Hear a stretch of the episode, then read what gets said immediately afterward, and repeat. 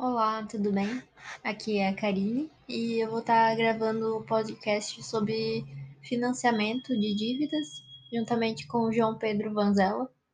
E isso também pode ser chamado então de amortização de dívidas, que nada mais é do que o quê? É um processo de redução do valor total devido, que é um de um empréstimo no caso, né, que pode ter sido feito por uma empresa ou por uma pessoa, que nesse caso o pagamento seja de valores superiores ao juro do período, ou seja, quando o devedor ele paga os juros do valor inicialmente devido, adicionado de outro montante, o qual ele vai ser responsável então por amortizar parte do valor devido da dívida.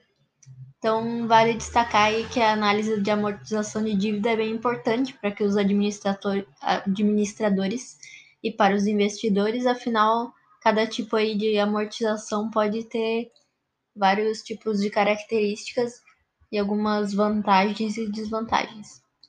É, Para entender mais ou menos como isso funciona, a gente tem que ter em mente que todo empréstimo é formado por dois componentes, que são o valor principal do, da dívida, né? E os juros que são né, adicionados ao longo dos meses. Bom, a Karine comentou que tem dois tipos de modelos de amortização de dívidas. Né? Um deles seria o modelo americano. Ele é o mais raro a ser utilizado tanto por pessoas físicas quanto por empresas. É, então, nesse modelo, o, deva, o devedor ele vai pagar mensalmente o valor dos juros da dívida e só no final que ele vai pagar o valor total do empréstimo, tudo de uma vez só.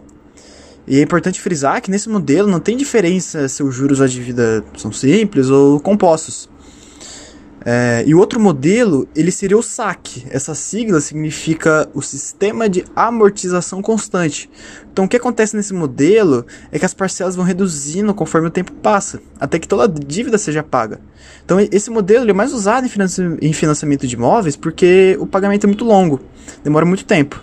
Então, no SAC, o valor inicial da dívida é sempre o mesmo, mas os juros vão reduzindo progressivamente. Então, por causa disso que a parcela ela vai diminuir a cada mês.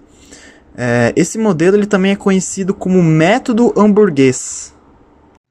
Então, falando rapidinho aqui, só que faltou é, um modelo que é o mais usado aí pelos, pelos bancos né, e financiamentos, que é o modelo francês, ou então chamado de tabela price, que aí nesse caso as parcelas são fixas, que aí então contém em cada parcela os juros mais a amortização.